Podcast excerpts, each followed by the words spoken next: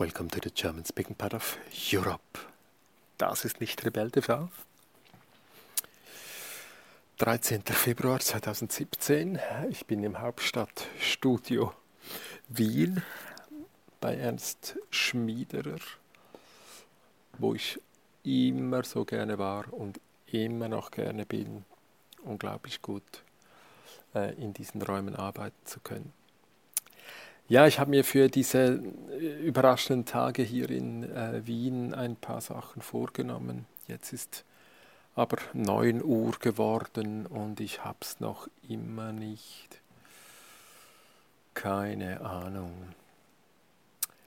Also,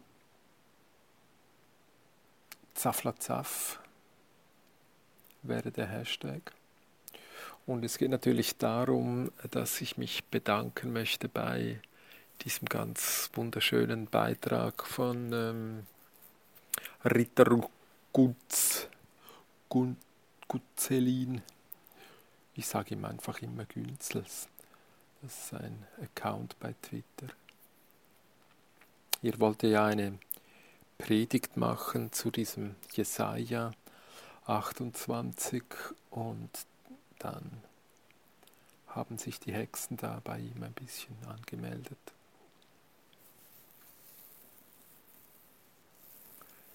Singen kann ich nicht. Aber es ist natürlich, ja, sind diese zwei Lieder. Das eine ist Paul Gerhardt, das verweist auf mein Väterchen. Die Eltern nannten ihn Gerhard Paul und er schätzte diesen Paul Gerhardt sehr und nannte sich auch oft so. Und das zweite Lied, das haben Tina und ich einmal eingesungen bei äh, Rebell TV. Müsste irgendwo im Archiv sein, aber ähm, das habe ich natürlich nicht bei mir. Das liegt in einem Schließfach in Zürich neben anderen Goldbarren und Schätzen. Hm. Wer nur den lieben Gott lässt walten. Er hat mich sehr gefreut, dass du das gesungen hast. Vorher natürlich äh, äh, diese, diese ähm, Eurovisionshymne. Ja, es sind ja diese kleinen Sachen, das fällt mir immer wieder bei, bei Moritz auf, bei seinem Podlog oder auch bei mir selber, wenn ich mich selber dann noch einmal höre. Ich mache dann so komische Worte, die so auf komische Sachen verweisen. Wie eben dein allererster Satz, Ritter Günzelin. Ähm, du wunderst dich, äh, ob das jetzt irgendwo gesendet wird. Senden, empfangen. Diese ganzen Konzepte von, wie wir miteinander reden. Und das ist natürlich eigentlich mein, mein Hauptthema was ich am Bearbeiten bin, warum mich natürlich auch dieser Jesaja 28 so ähm, beschäftigt. Ähm, Herr Latent hat ja dann noch direkt auf den Podcast von Günzels reagiert. Und früher, das ist mir erst nachher aufgefallen, und früher hat natürlich im Podlog, das muss ich noch da reloaden, was war das jetzt, der 30., der 31. von, von Moritz, da hat er ja auch ähm, auf diese, diese Stelle in Jesaja 28 reagiert. Er dachte, das sei ein Psalm. Es ist der 31. Podlog, wo er reagiert hat. Den habe ich übrigens äh, mit der Tina eben noch einmal ähm, angeschaut und besprochen. Sie will aber nicht, dass ich das Dokument online stelle. Da gäbe es ziemlich viel zu sagen zu Moritz, weil wir ziemlich viel nicht so sehen würden. Also was mache ich? Also Günzels hat ja in einem äh, Eintrag in seinem Blog, oder ich weiß auch nicht, wie er es nennt, äh, noch einmal Zusammenstellung gemacht, wie es zu dieser Predigt Ankündigung gekommen ist. Ich habe jetzt in meinem Zettelkasten im Dissentis auch nochmal einen Eintrag eröffnet am 12.02. Da noch einmal ein paar Sachen reinkopiert. Ich weiß gar nicht, wo ich anfangen soll. Ich glaube, die, die, die Form selber interessiert mich eigentlich am meisten. Also diese, ich habe es hier jetzt im, im Blog, da lese ich jetzt den Kontext genannt. Also was wir in No Radio Show auch schon, schon ein paar Mal angesprochen haben. Dieses 2003 habe ich mich insbesondere mit Schreiben am Netz beschäftigt. Da gab es auch richtig gute, gut dotierte Forschungsprogramme. Da war Wissenschaft noch so richtig offensiv an der Arbeit. Schreiben am Netz ist kollaborative Schreiben. Wie verändert sich Schreiben überhaupt, wenn wir nun eben äh, unsere Texte ähm, online haben? Und ganz komisch jetzt eigentlich mit, mit, mit Moritz ist mir das aufgefallen, nochmal dieses Reden am Netz. Dann macht er da diese... Ja, Tina hat dann mal gesagt, äh, was, was Regula, Moritz und mich verbinde, sei, dass wir einfach gerne reden.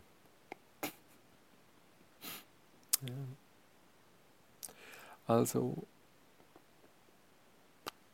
ich habe ja dann als Reaktion auf Podlog von Moritz versucht, auf Twitter Moments, weil ich dort angefangen habe, mir zu überlegen, ob man Interviews, ähm, Gespräche, Anfragen, Reaktionen einholen könnte via Twitter also dass ich eine Frage online äh, setze mit, mit Video und dann ähm, jene, ähm, welche darauf antworten wollen, ähm, auch äh, Videosequenzen aufnehmen und dass man die dann hintereinander legt bei Twitter Moments. Ähm, etwas Ähnliches habe ich äh, ähm, Dimitri äh, Lerugi auf ähm, äh, Snapchat vorgeschlagen dass er äh, das versucht mit Snapchat zu machen. Ich werde am Freitag äh, eine Vernissage, eine Pressekonferenz und eine Vernissage begleiten, Mikrokulturmuseum in Zürich, wo ich auch nochmal ähm, schaue, was, was ich machen kann mit Snapchat und äh, Twitter Moments. Also Kontext ist für mich alles äh, Medienwechsel, dieser Wechsel von Sprache zu Schrift zu Buchdruck, Computer, wie sich Kommunikation verändert. Und da drin liegen auch die Reinterpretation von Watzlawick, der fünf Axiome. Das ist alles da. Und ich finde es jetzt einfach spannend, dass ich an einem, dass ich an einem Text herumarbeite diesem Jesaja 28 und dass dann ähm, die Situation entsteht, dass ein Pfarrer mir eine Predigt vorschlägt, die er zum Glück jetzt noch nicht gemacht hat, vielleicht macht er sie später. Ja. Aber dass wir jetzt also über, über einen Text reden und dass da plötzlich ganz viele, ja, ja, viele, ja, Stefan, Moritz,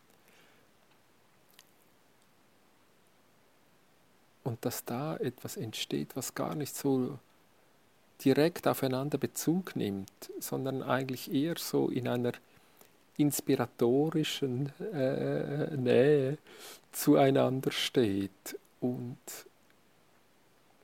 und dass eben so doch irgendwie eine Kommunikation entsteht, die sich um Ähnliches dreht, sich aber nicht verhakt ineinander, sage ich jetzt mal, vielleicht hat es später schon, aber ähm, das finde ich eigentlich ganz, ganz witzig. Also das wäre, glaube ich, Kontext. Und eines davor, ich bin am Rumscrollen hier, was ich jetzt gerade nicht mehr finde. Ähm, es ist diese Geschichte, die ich schon so viele Male erzählt habe. Ähm, in, in Teheran. Hm, habe ich das jetzt gar nicht eingebunden hier? Dann gehe ich noch einmal schnell rüber. Ähm, so, hier. Äh, 2007. Also ich war im Februar, März 2007 war ich auf dieser Reise mit Bashar, wir nannten es Karawan, nach Teheran. Und das war einen Tag oder zwei, nachdem Bashar weggefahren ist, wo mich diese äh, Studierenden eingeladen haben äh, auf einen äh, Ausflug am Wochenende. Und sie haben Hafiz gelesen. Da ist ja der, ja, genau. Und ich finde es einfach sehr eindrücklich, dass 2007 noch sehr überrascht war, dass äh, Intellektuelle an einer Universität Studierende nicht BBC lesen, äh, gucken und miteinander darüber diskutieren, was die Amerikaner gerade wieder an Drohungen Richtung Iran äh, ausstoßen, etc., etc., sondern dass sie eben Hafiz lesen und dann eben dort ähm, diese Erklärung dieser jungen Leute, dass sie sagen, dass es auch etwas mit Vertrauen auf Medien, auf Quellen zu tun hat und dass es eigentlich für sie interessanter ist, diese alten Dichter, Poeten ähm, äh, zu lesen, als, als diese Zeitungen und massenmedialen Verkündungen. Und zehn Jahre später stecke ich eigentlich in der gleichen Situation. Ich finde es interessanter, ähm, das fand ich ja schon immer interessant, aber ich finde es sogar und, und äh, Günzels hat es ja auch so gemacht, dass er plötzlich von Trump gesprochen hat. Also plötzlich, plötzlich äh, spricht also ein Text offenbar Themen an, welche 800 Jahre vor Christus, wir ziehen noch 300 Jahre Verschwörungstheorie Karl der Große ab, aber also keine Ahnung, weit über 2000 Jahre alte Texte sprechen plötzlich einem so an, als hätten sie eine unmittelbare Botschaft ähm, oder ein, einen Sinn oder einen Bezug Sie seien in der Lage, einen Bezug herzustellen zum Hier und Jetzt. Das ist schon sehr, sehr lustig. Also, ähm, alte Texte lesen, das ist mein zweiter Punkt hier im Zettelkasten, dies und dies vom 12.02. mit dem Titel Zaflazaf Günzels erklärt mir Jesaja 28, Reden am Netz. Alte Texte lesen. Also, ja, ich fand es spannend, dass Günzels das eigentlich als Problem gesehen hat, dass man ja nicht mehr weiß, man eben, es ist ja nicht einmal ganz klar, ist Jesaja jetzt wirklich ein Autor, sind das mehrere Autoren, dort ist man sich vielleicht sogar einig, dass es einer gewesen sein könnte, keine Ahnung. Ich würde natürlich sagen, ja, ich sehe da gar nicht das zentrale Problem. Ich muss es nicht wissen, wer es geschrieben hat. Ich finde einfach, dass überhaupt ein Textkorpus über hunderte von Jahren weitergetragen wird, in mehr oder minder ähnlicher Art. Ich fand den Hinweis sehr schön, dass der Text nicht in Blocksatz, sondern in Flattersatz geschrieben wurde. Wusste ich gar nicht, dass diese Texte oft in Blocksatz gesetzt wurden. Das konnten wir ja eigentlich erst wieder mit den Computern Blocksatz schreiben. Darauf war ich ganz stolz. In einer meiner letzten Arbeiten, an dem, was wir heute Fachhochschule nennen, konnte ich einen äh, zweispaltigen Blocksatz machen, noch mit einer Schreibmaschine. Vor waren das ja eigentlich immer Flattersätze, Flatter, Flattersatz, ja die Poesie, die Lyrik setzt Worte nebeneinander, welche sonst vielleicht nicht nebeneinander gesetzt werden könnten, weil sie dann als unlogisch, als keine klare Kommunikation, da versteht man nichts. Da entsteht eher ein, ein Gefühl, eine eine Atmosphäre, Da beziehen Worte aus der Spannung zueinander eine Energie, welche dann Ein zweiter Hinweis war, dass Kriegszeiten gewesen sein sollen, wie dieser Text Jesaja 28 entstanden ist. Krieg ist immer unsicher, voller Ängste. Man weiß nicht, was der nächste Tag bringt. Dann natürlich auch spannend Zaf, Gebot, Kaff, Vorschriften. Gebot, Vorschriften, Gebot, Vorschriften. Gebot ja eher etwas Moralisches, äh, Vorschriften eher etwas Juristisches. Ähm, beides wird verurteilt, aber auf unterschiedliche Art und Weisen. Und es geht immer hin und her und es wird immer dichter und das Regelwerk wird immer dichter und man kann sich eigentlich gar nicht mehr bewegen, man ist ständig schuldig und übersät von Schuld und juristischen und moralischen Schulden.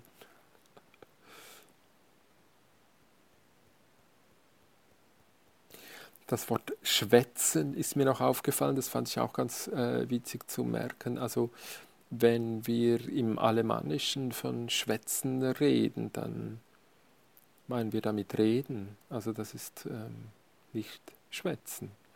Schwätzen wird erst abgewertet dann in der Hoch, in der Schriftsprache. Ihr schwätzt dumm rum oder solche, ne? also schwätzen, ein Schwätzer. Aber, also Schwätzen, Schwätzer, Reden, Redner. Also da sind einfach andere Betonungen drin, aber es gibt also eine, je, je, äh, ja, es, wird, es ist eine Abwertung drin im, ja, keine Ahnung. Dann haben wir das Reden in anderen Zungen, also das vom Heiligen Geist erfüllte Reden.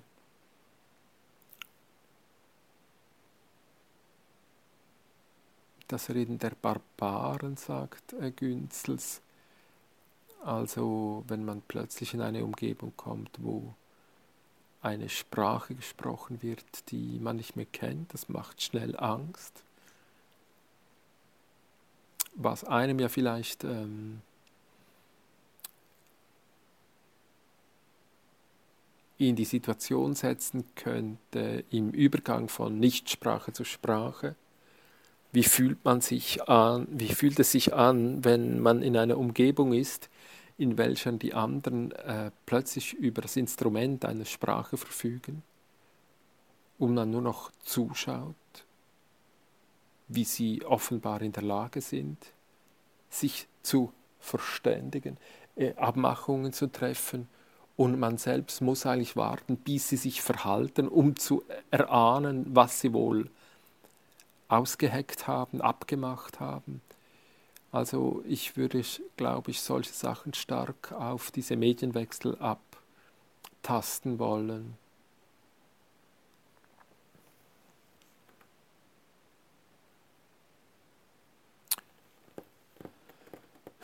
Wie sich verhalten im Krieg, das Maul aufreißen, sich ducken, aussitzen. Ja, also Günzels macht natürlich unglaublich reiche ähm, Anmerkungen in viele Richtungen. Äh, spannend finde ich es dann dort, wo Günzels äh, so direkt äh, dann in die Sprache des Gläubigen wechseln kann. Dem würde ich natürlich aus dem Weg gehen, möglichst lange. Also, dass man solche alten Texte möglichst ungläubig liest. Beispiel wäre hier auf Gott vertrauen. Was kann eine solche Formel, was kann eine solche Aussage eigentlich meinen?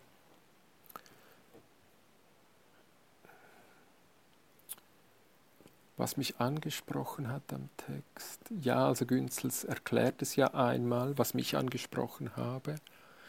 Ich meine aber eher vermutlich ähm, eben, dass diese Selbstbeschreibung von unten mich äh, angesprochen hat. Da habe ich äh, weiter unten in meinem Zettelkasten noch was vorbereitet. Könnte ich vielleicht vorziehen. Ich finde es auf jeden Fall spannend, ich fand es immer spannend, dass das Alte Testament bis und mit Jesus ja immer eine Erzählung ist von Gejagten, von Ausgesetzten, von Zweifelnden, von Verfolgten, von in Drangsal gebrachten Menschen. Es ist nie eine Siegesgeschichte. Was ja bis dann äh, später, also bei Paulus, noch einmal so eine komische Umdrehung erhält. Also wo es dann plötzlich äh, wirklich mühsam wird.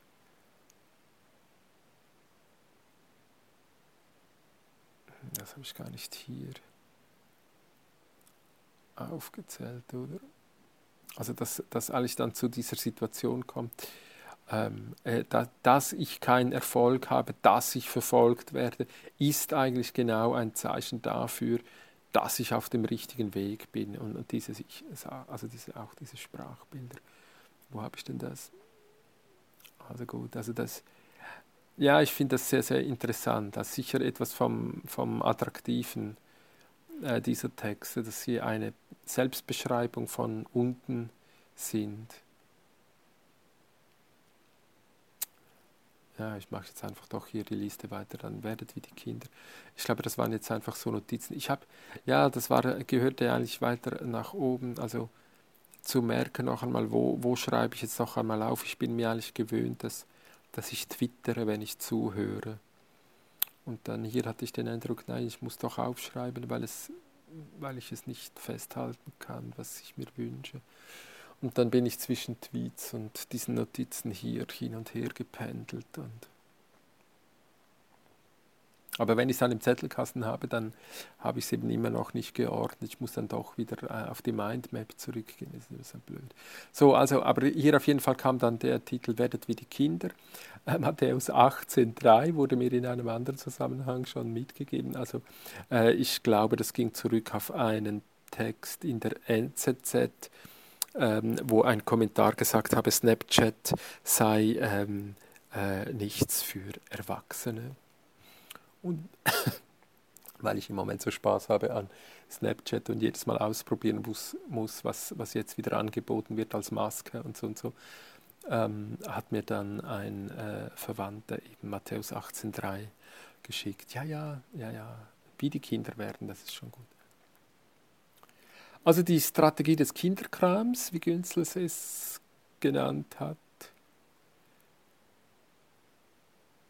Das ist eine alte Tradition, die immer wieder aufkommt. Das fällt auf. Brabbeln, wie die Kinder. Da, da, da, da, da, da, bu, bu. Was ist das für eine Strategie? Was ermöglicht das? Ich würde natürlich sagen, es hat etwas mit Hyperaffirmation zu tun. Jetzt im, im, im, in, in einem ähm, Sinne von, ähm, man geht nicht in den Widerstand, äh, in den konfrontativen Widerstand, sondern macht, macht sich einen Spaß daraus. Alle müssen dann kichern und lachen, ob diese ähm, eben über diesem Kinderkram und, und so, so richtig rationale rationale Kritik ist irgendwie nicht mehr möglich. Ja, eben dann die drastische Sprache, das ist ja eben, was äh, Moritz noch einmal ganz anders aufgenommen hat, wie ich es gemeint habe. Ich will es vielleicht noch einmal sagen. Mir ist auch aufgrund von Günzels Anregen mit Psalm ähm, 23, der Herr ist mein Hirte, einfach noch einmal in den Sinn gekommen, dass, ähm, äh, dass wir noch die Beispiele haben von, von den Römern, ähm, wie, wie, sie, äh, wie, wie das Klo auch ein Ort der Kommunikation war, so wie auch äh, das Gelage beim Essen. Also es wurde eigentlich immer kommuniziert, immer diskutiert. Ähm, aber dass jetzt plötzlich hier also diese Vermischung stattfindet, dass, dass man das nicht mehr trennt. Also dass man auch beim Essen Scheiße, also da eben, also da hat ja Moritz diese Beispiele, die er von Zizek bezogen hat, natürlich aus von Hollywood dann. also wo solche Verdrehungen äh, geübt werden. Also das finde ich eigentlich eine, das wäre ein reicher Fundus von, von Beispielen. Dann fand ich das ganz schön, diese viermalige Verdrehung, die Günzels ähm, da gezeigt hat, indem er durch den Text geht. Da habe ich auch noch was vorbereitet, wie ich durch den Text gehen würde. Mhm. Ja, dann habe ich hier noch ein, ein Link auf einen Text von Dirk Becker. Ähm, ich, das geht zwar hier jetzt um Europa, aber bei Dirk Becker, ähm, das hat ja ähm, Moritz immer wieder betont, ich brauche ja den Medienwechsel nicht so wie Dirk Becker selber. Ich nutze das ja eigentlich nur als äh, Inspiration, sage ich jetzt mal. Und wenn ich Becker-Texte lese, dann lese ich eben auch diesen Europatext eigentlich nicht in Bezug auf das Thema, was er angibt, was er am Behandeln sei, sondern was ich ganz spannend finde, jetzt in diesem Text hier nicht, aber äh, sonst, dass er, dass er ja eigentlich die Medienwechsel durchspielt. Das äh, habe ich ja dann vorgeschlagen, man sollte ein Surkamp-Bändchen daraus machen, aus allen Texten von Becker ähm, diese Passagen rausnehmen, das ganze Thema, was, was er hat, äh, ins Rauschen zu rücken und das gar nicht zu beachten, aber einfach immer nur herauszunehmen, wie er die Medienwechsel beschreibt und eigentlich ihn mehr so zu interpretieren, dass er halt einfach sich verschiedene Themen sucht, aber eigentlich ja nur, um sein Thema der, der Medienwechsel äh, auszuprobieren. Und hier nun, ähm, das ist jetzt vielleicht intern, aber ähm ähm, ähm, ähm, ähm, er hat zugesagt, dass er einen Text machen wird für einen Paul Watzlawick-Band äh, habe ich den Eindruck, dass er jetzt äh, diese, diese, dieses Thema von Metakommunikation, von äh, Spencer Brown denke, dass er das noch einmal am Durchspielen ist. Und ich glaube, das könnte dann doch einen Zusammenhang haben mit dem, was wir hier machen. Ich habe es noch nicht verstanden. So, also das Tetralemma habe ich hier angewendet auf die Optionen der Selbstbeschreibung. Also Günzels, das finde ich noch einmal ähm, so. Also man kann sagen, ich beschreibe mich aus der Perspektive eines Opfers. Eben, das wäre so dass, ah, hier habe ich es ja. Also im Alten Testament immer verfolgt, immer auf der Flucht, äh, immer bedrängt, immer fremde Könige, immer in der Fremde, immer, oh, und da macht man einen Pakt mit Gott, was auch immer das dann eben ist, dieses Jahwe, dieses nicht zu beschreibende, nicht beschreibbare, nicht erfassbare. Und witzigerweise ähm, wird oder ist es möglich, solchen Beschreibungstypen vorzuwerfen, dass das ein höchst erfolgreiches Konzept sei. Also das hat man in der sozialen Arbeit natürlich auch immer wieder, ähm, äh, diese, dieses Opferdrama, äh, diese, äh, unter der Co-Abhängigkeit beschreiben wir das auch. Also da beschreibt sich jemand als Opfer und erhält Unterstützung in allen Variationen.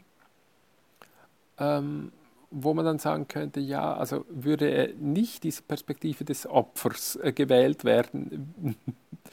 also gut. Entweder oder, äh, also wir kennen natürlich auch die Selbstbeschreibung des Siegers. Eine der schönen Szenen für mich wäre dann da der schwarze Ritter von Monty Python, das habe ich verlinkt, äh, die Szene ist bekannt. Ähm, der schwarze Ritter versucht eine Brücke zu bewachen und ähm, der König will da durch und ähm, kämpft an und er ist leicht zu besiegen und schlägt ihm ein Arm ab, ein Bein ab, zwei Beine, zwei Arme. Und, und, ähm, äh, und das Wrack steht dann immer noch da und findet halt einfach immer noch, ähm, ihr seid der Stärkste und, ähm, und so weiter. Vielleicht wäre eine solche Position heute Empire USA. Es, auch die Misserfolge sind Erfolge und ähm, es gibt eigentlich, ähm, man steht einfach immer auf der, man inszeniert sich immer als Sieger. Und hier würde dann vielleicht, ich weiß nicht, ob das stimmt, das habe ich ganz schnell hingeworfen, ist dann eher ein, eben dann auch wieder, also man bleibt in der Dichotomie von Gott und Teufel und Gut und Böse, Sieger und Opfer und so, also und man könnte natürlich jetzt unterstellen, dass es äh, eine Fake, ganz hippes Wort im Moment, das heiße Luft ist, welches bloß noch ärgert und bedrohlich wird. Aber der, der Sieger ist irgendwie so imprägniert, dass es eben gar kein, ja, keine Ahnung. So, dann hätten wir vielleicht noch die Position des, äh, also nein, nicht vielleicht, aber die, also die logische Position gäbe, würde das Tetralemme jetzt vorschlagen, entweder oder sowohl als auch, die dritte Position, Opfer und Sieger, und hier spontan natürlich Deutschland, totales Opfer, totale Sieger, packt mit dem Anything Goes, die Totalflexibilisierung, je nachdem, was kommt. Einmal halte ich das Opfer hin und schau mal, wie ich trauere, trau, trauere. Schau mal, wie ich äh, mich entschuldigt habe. Schau mal, wie demütig ich bin. Und, hanana, hanana. und, und, und umkehrt aber dann auch bereit zu sein, zu sagen, schau mal hier, was, was wir können, wie es eben funktioniert, äh, das Wirtschaftswunder oder die, die Potenz. Dann hätten wir als vierte Position das Weder noch. Ich war nie Opfer, ich war nie Sieger. Also der klassische Versager. Hätte zwar gewollt, hat sich aber nie getraut. Der Kapitalist im Ganzkörperkondom, der Sloterdijk hat da Zauberbaum, Zauberbaum müsste natürlich heißen. Ja, im Grunde genommen ist das auch die Position der allermeisten Menschen, welche eben ja nicht einmal die 15 Minuten auf Fame bekommen haben, die einfach ihr Leben machen und sich nicht als Sieger inszenieren müssen, aber auch nicht als Opfer, aber halt einfach als Durchschnittsbürger oder wie man das dann nennt. Und die fünfte Position wäre dann, ich weiß auch nicht genau, vielleicht der Künstler, der Hedonist, der sich gänzlich anders definiert.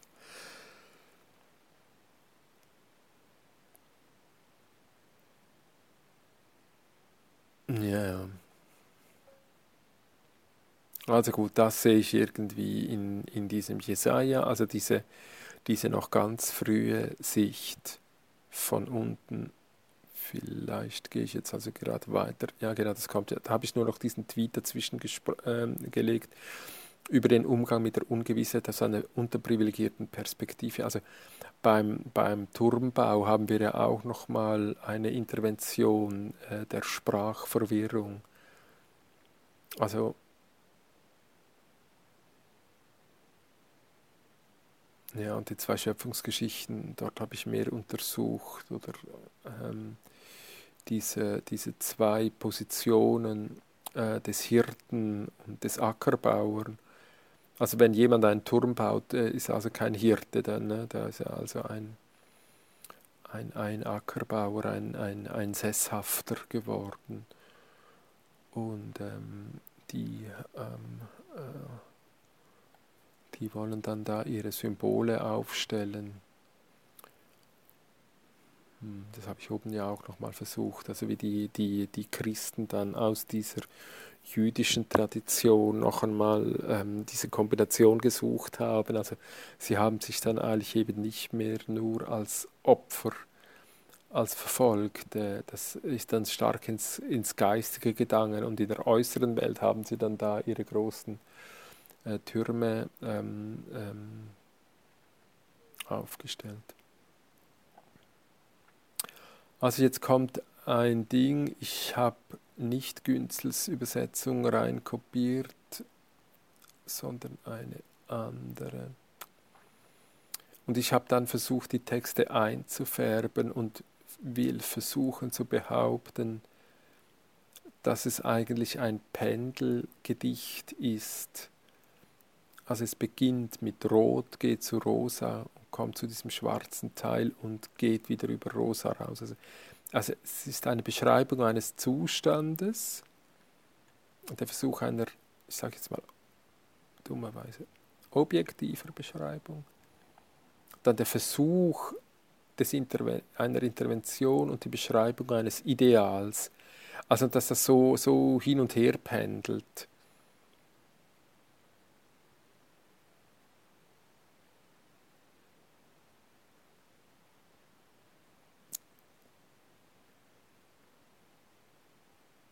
Also die Idee wäre eigentlich, dass die, wo Reflexion ist, ist insbesondere Ungewissheit, Ruhe ist als Ideal möglich, aber nicht realistisch als diese schwarze Teile. Er hatte zu ihnen gesagt, so findet ihr Ruhe, gönnt doch den Müden die Rast, hier ist der Ort der Erholung, sie aber wollten nicht hören. Also es, es ist möglich, eine, eine, einen Zustand zu beschreiben, wo Ruhe, wo Rast für die Müden, Ort der Erholung sein könnte. Es geht uns ja so gut und was weiß ich, aber das kann man als Ideal beschreiben.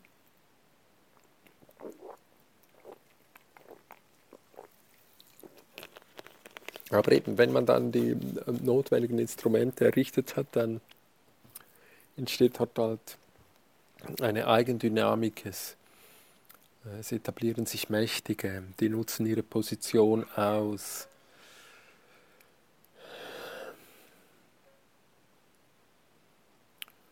Und sie zerstören eigentlich durch ihr eigenes Leben dieses Ideal.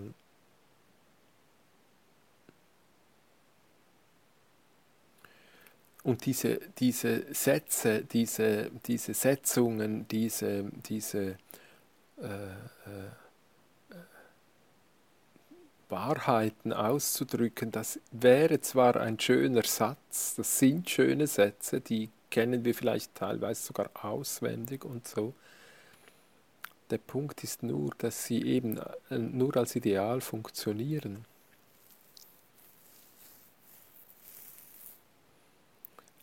Aber wenn du sie prüfen willst, wenn du wissen willst, ob sie was taugen, dann musst du Situationen kreieren, wo da, da, da, dann musst du die Situationen zur Kenntlichkeit verzerren. Was eben vielleicht in diesem Gebabbel, in, diesem, in diesen kurzen äh, Sätzen äh, möglich ist, weil man sich eben dann verheddert und also diese Spiele, die ich ja äh, extrem gern mache, wo ich dann auf Wörtern rumreiten kann. Sag, aha, so nennst du das. Ja, aber schau dir doch mal zu, hör dir doch mal zu, was du da am Sagen bist. Also, also dieses Abgehackte, dieses Kleine, dieses, dieses kindliche Nachfragen bei jedem Ding, warum, warum, warum. Und,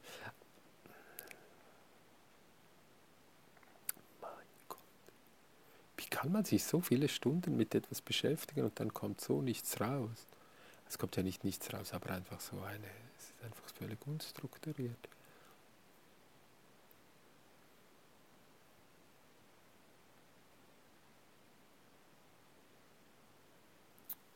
Keine Ahnung.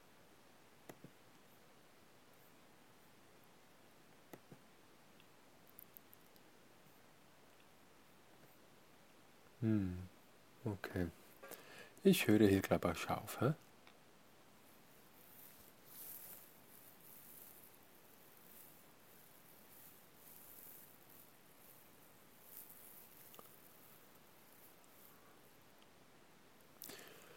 Sogar diese hier schwanken, berauscht vom Wein und taumeln, betäubt vom Bier. Priester und Propheten schwanken vom Bier, sind überwältigt vom Wein. Sie taumeln vom Bier, sie schwanken bei ihren Visionen, sie torkeln, wenn sie ihr Urteil verkünden. Alle Tische sind voll von Erbrochenem, sind voll von Kot bis auf den letzten Fleck. Wen will der Mann denn Erkenntnis lehren? Wem das Gehörte erklären? Kindern, die man eben von der Milch entwöhnte, die man gerade von der Brust nahm? Was soll das? Was soll sein Gestammel, sein Papperlapapp, sein Geschwätz bald hier, sein Geschwätz bald dort? Ja, mit stammelnder Lippe und fremder Zunge redet er künftig zu diesem Volk. Er hat zu ihnen gesagt, so findet ihr Ruhe, gönnt doch den Müden die Rast, hier ist der Ort der Erholung. Sie aber wollten nicht hören. Darum ergeht das Wort des Herrn an sie, in Form von Gestammel, von Papperlapapp, von Geschwätz bald hier und ein Geschwätz bald dort, damit sie gehen und hinten überfallen, damit sie sich verfangen und verstricken und schließlich zerschellen. Darum hört das Wort des Herrn, ihr Spötter, ihr Sprüchemacher bei diesem Volk in Jerusalem. Ihr habt gesagt, wir haben mit dem Tod ein Bündnis geschlossen, wir haben mit der Unterwelt einen Vertrag gemacht, wenn die Flut heranbraust, erreicht sie uns nicht, denn wir haben unsere Zuflucht zur Lüge genommen und uns hinter der Täuschung versteckt. Das bringt mich dazu, dass ich ähm, bei uns in der katholischen Kirche da in Hattingen hat es eine, eine Nonne, die liest ganz fantastisch, so ähnlich wie die Brüder in Dissentis das fantastisch können. Ich möchte da eigentlich gerne mal lernen, wie die, wie die solche Texte lesen. Ich werde da immer gleich emotional und ähm, diese, diese, diese Nonne, die liest ganz fantastisch. Ich würde gerne mal hören, wie sie diesen Text liest. Und das wäre dann wieder der Bogen zurückgeben zu, zu Teheran wo diese Studenten Hafiz lesen und einander zeigen, wie sie es betonen müssen, um eben nicht zu schnell zu verraten, was sie denken, was der Text will. Ich denke, das hat Günzels extrem schön herausgearbeitet, wie eigentlich auch äh, jetzt diese Variante, die ich da genommen habe, da kommt es von er und der Mann und äh, so, also da wird so viel interpretiert und ich denke gerade, dass das Geheimnis dieser ähm, Texte darin liegt, dass sie so ambig zu lesen sind und so offen sind und, und eben äh, sich gerade eignen, um solche Meditationen ähm, äh, anzustellen. Und dass vielleicht eben diese Art des nicht linear kausalen darüber Nachdenkens, was der Text wirklich meint. Also ich glaube, das ist auch, ja, eben, da ist mir dann das Katholische einfach näher, das, das sagen wir mal, das ähm,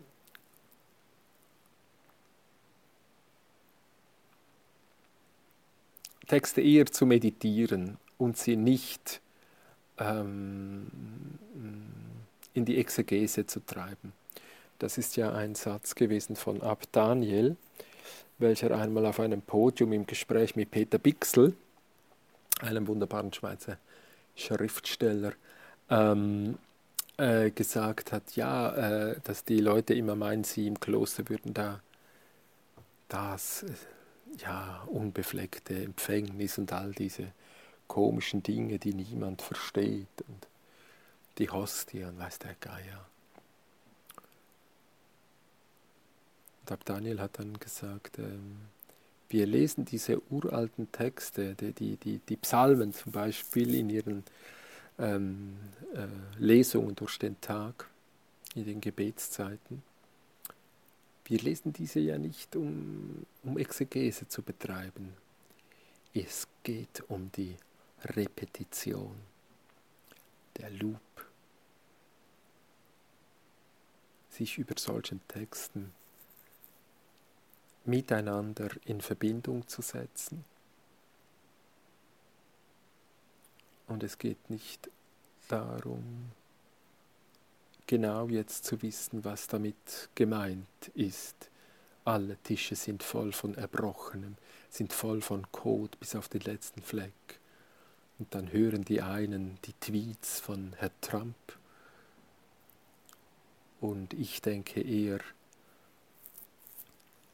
an die fiese Situation, dass ein Obama einen Tag nachdem er den Friedensnobelpreis sich hat geben lassen, einen Drohnenkrieg angezettelt hat und solche Dinge. Also man weiß dann, es, es, ist dann, es ist auch gar nicht mehr wichtig, aber es verbindet einem etwas.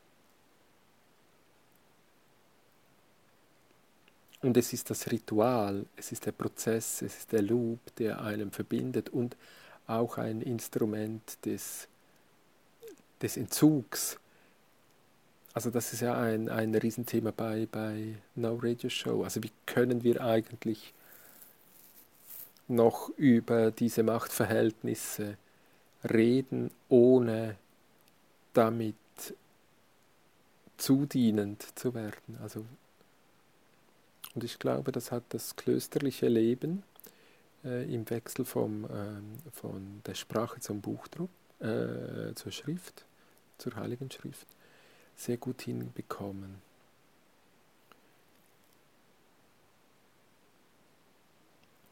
Dass man sich aus äh, Machtverhältnissen heraus hat lösen können und sich einen eigenen Raum äh, zu erschließen und diesen mit auszuschmücken mit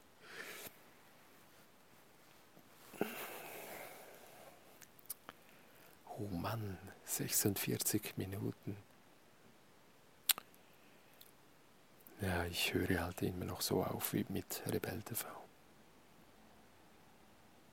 Im Namen des Ärgers, der Wut und des heiligen Zorns, geht hin in Unruhe.